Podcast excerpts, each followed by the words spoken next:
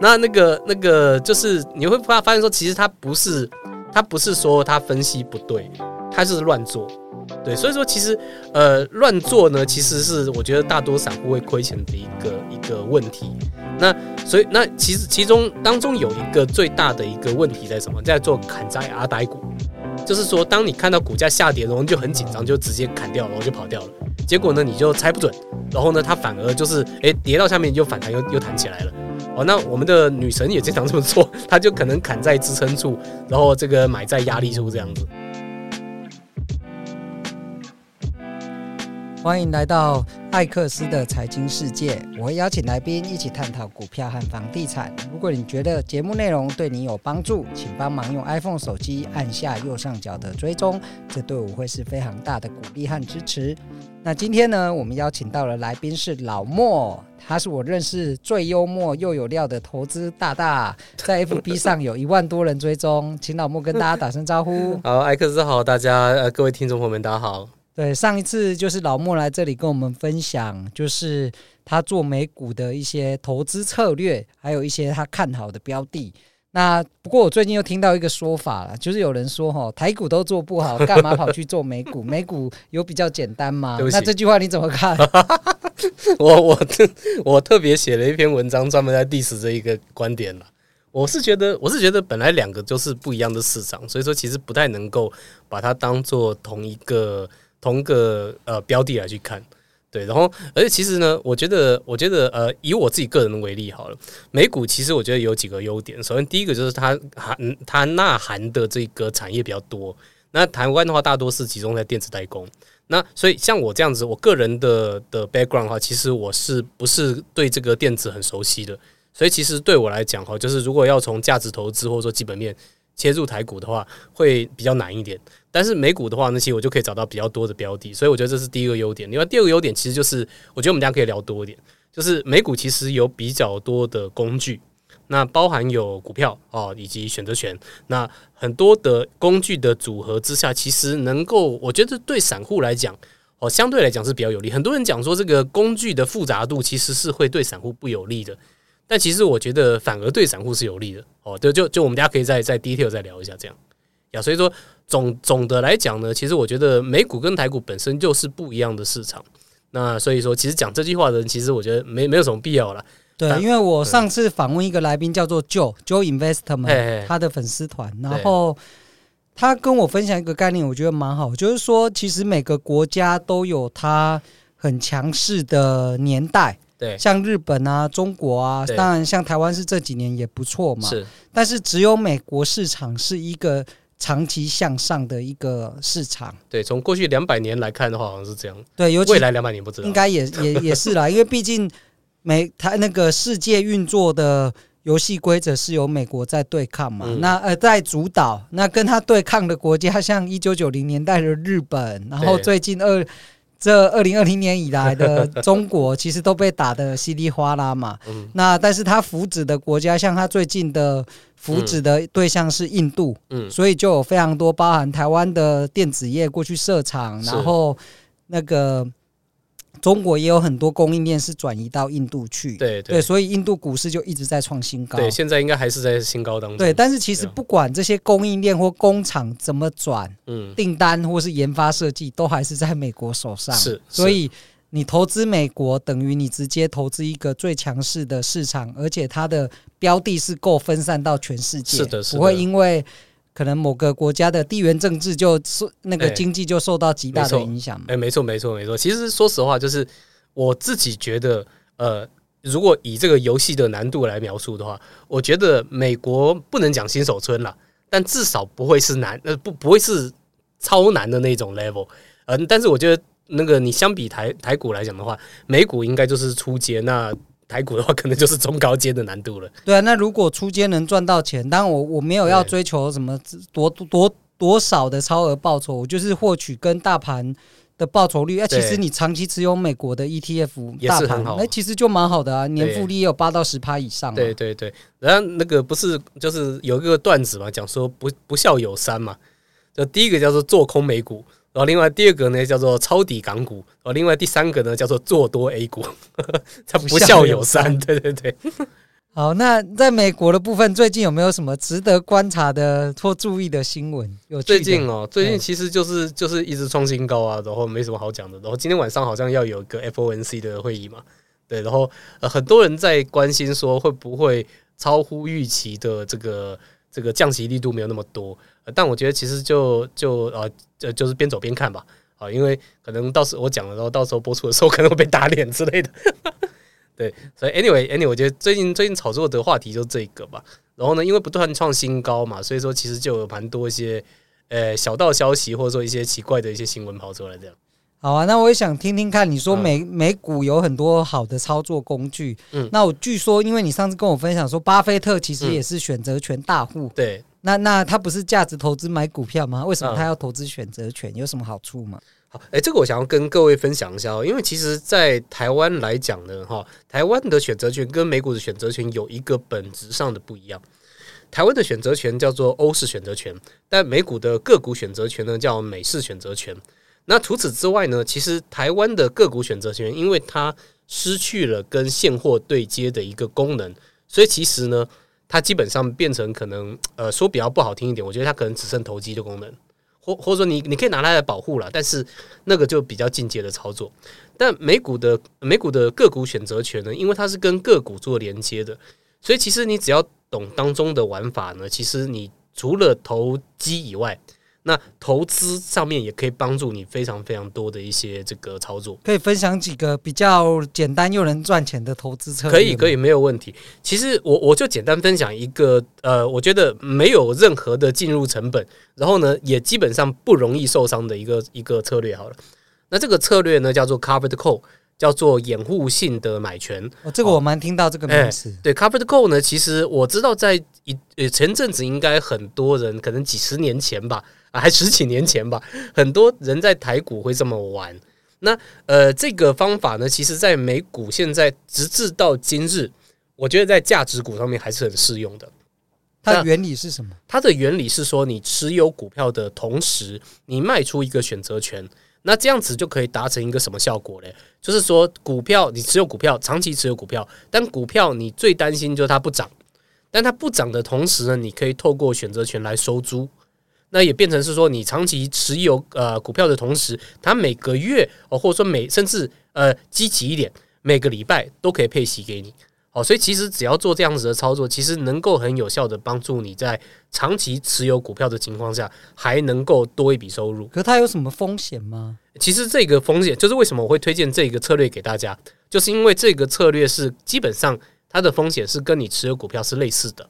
是接近类似的，因为你股票你最怕它大跌嘛，对吧？那那个这这一招呢，其实它也没有办法帮你防范大跌，但是呢，呃，你你基本上你面面临的风险跟持有股票是一模一样的。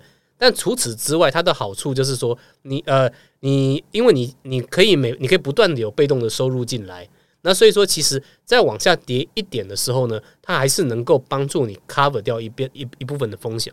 而这个东西其实说说穿了，它的一个逻辑啊，就是你等于挂一个伪卖单吧，你可以挂一个伪卖单。假如说你今天买股票，你买五十块，然后那你决定你要在六十块卖掉，但是呃，今天我跟你讲说，你与其你挂伪卖单，你不如用这个卖出选择权的方式，你卖在六十块，那变成是说股这个股票只要涨到六十块钱，那它就自动帮你卖掉。但它涨不到六十块钱的话，你可以一直收钱。哦，那听的还不错啊！就是我设预定设定的价格就做好，然后还可以收一些固定报酬。对，所以说其实我觉得这一招其实应该可以适合大多的人啦，大多的人。那还有其他招数吗？还有啊，其实蛮多招的啦。那像是刚刚我们讲到，他其实最怕就是大跌嘛，对不对？然后这个这本我就要讲说，为什么选择权我觉得适合大多的散户？因为其实大多的散户，我觉得他们呃，也不能讲他们，我也是散户啊。就我们散户啊，最大的一个 bug 是在什么？就在于说，其实我们很喜欢去猜行情，然后呢，又他妈的猜不准，哎，这可以讲吗？可以讲脏话，又猜不准。对，那所以说你在瞎猜然后瞎做的情况下，就特别容易亏钱。对，那其实你可以去看一下那个市场上比较呃著名的反指标们，谁谁谁，比如 来上过你节目的，我就不讲了，不点名了。哦，想起来了，知道了。对对对对对。啊，那那个那个就是你会发发现说，其实他不是他不是说他分析不对，他就是乱做，对，所以说其实呃乱做呢，其实是我觉得大多散户会亏钱的一个一个问题。那所以那其实其中当中有一个最大的一个问题在什么？在做砍在阿呆股，就是说当你看到股价下跌，然后就很紧张，就直接砍掉，然后就跑掉了。结果呢，你就猜不准，然后呢，它反而就是诶、跌到下面就反弹又又弹起来了。哦，那我们的女神也经常这么做，她就可能砍在支撑处，然后这个买在压力处这样子。对，所以说呢，这个就是我觉得很多散户会遇到一个情况。那我觉得选择权可以有效的避免这个情况是什么呢？就是说，当你持有股票，如果你下跌，你觉得啊糟糕，我今天要不要砍？我该该走还是不该走？当你有这种情况的时候，其实你可以做出一个买入 put 的一个动作。那买 put 的这个动作呢，其实它就是等于说我跟市场约定，它如果跌下于跌下多少钱的话，我就用这个价钱卖掉。那如果说，呃，它没有跌下去的话，你就当买一个保险，对。所以说，其实当你不知道该不该停损的时候，我觉得其实与其直接砍掉，那对大多的散户来讲，组一个这个 put 的保护单，其实更是更适合大家的。呀，所以说这是另外一招，跟大家分享一下。对啊，你今天不是要跟我说一个叫什么 leak 什么？那那又是哪一招？哦，那一招那个是那个 lip 呃 lipco lipco 对 lipco 其实是一个那个。呃，就是你等于说，你可以利用选择权来代替股票的一个方法。简单来讲是开杠杆。简单来讲开杠杆。那呃，这个的方式呢，其实呃，我这今天就是因为我没有办法秀出那个图片，所以我这边就不讲太 detail。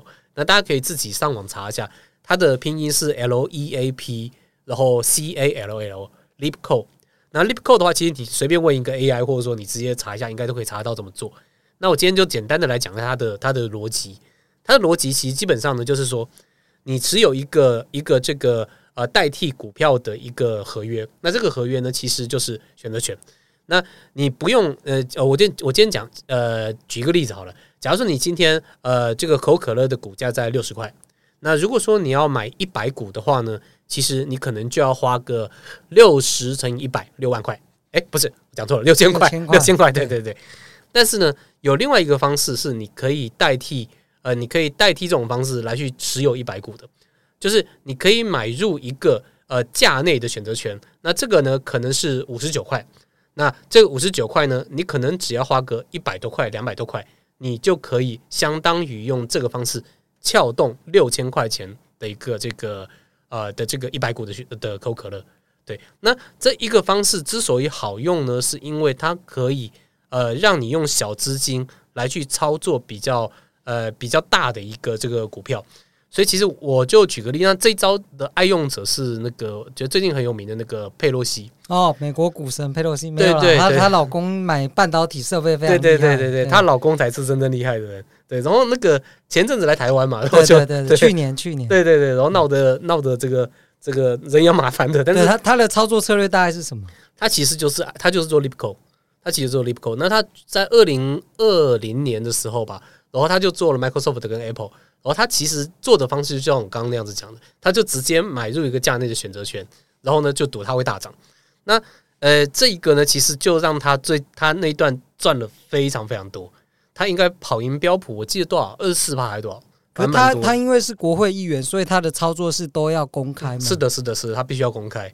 然后呢，其实我觉得最近最近那个呃，他还有做另外一个，也是用一样的方式做，他买 NVIDIA。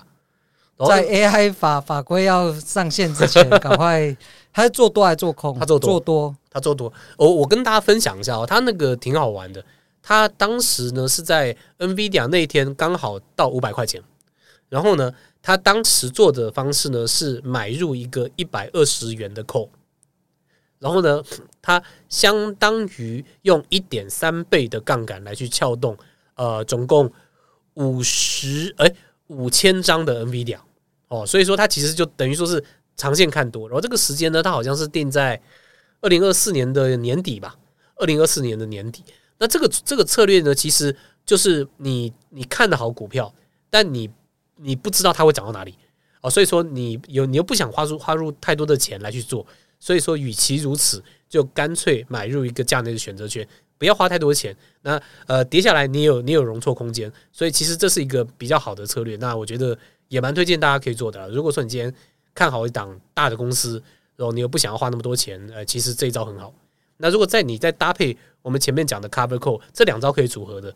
那如果组合起来，更进阶的用法，欸、组合起来有什么效果？哎、欸，这组合起来其实就就蛮棒。像像我跟各位分享，其实我我这一段时间我都一直用这一招，这一招叫做呃对角价差。那就是我在持有一个 leap call 的一个前提下，我长期看好看好一家公司，但我又我是开杠杆看好这家公司，但是呢，我担我我又不知道它什么时候会涨上去，所以我就一直卖 call，一直卖 call。那等于说我在我在涨不上去的时候我也赚，涨上去诶，我也暴赚。那什么时候赔啊？赔的情况就是说你疯狂下跌，哦，疯狂下跌，跌穿你原来你应该要停损的地方。那所以这一招的话，我的我会个人这么建议哈。我们还是以刚刚那个可口可乐为例好了，我会我会把我买扣的位置就直接设在停损价。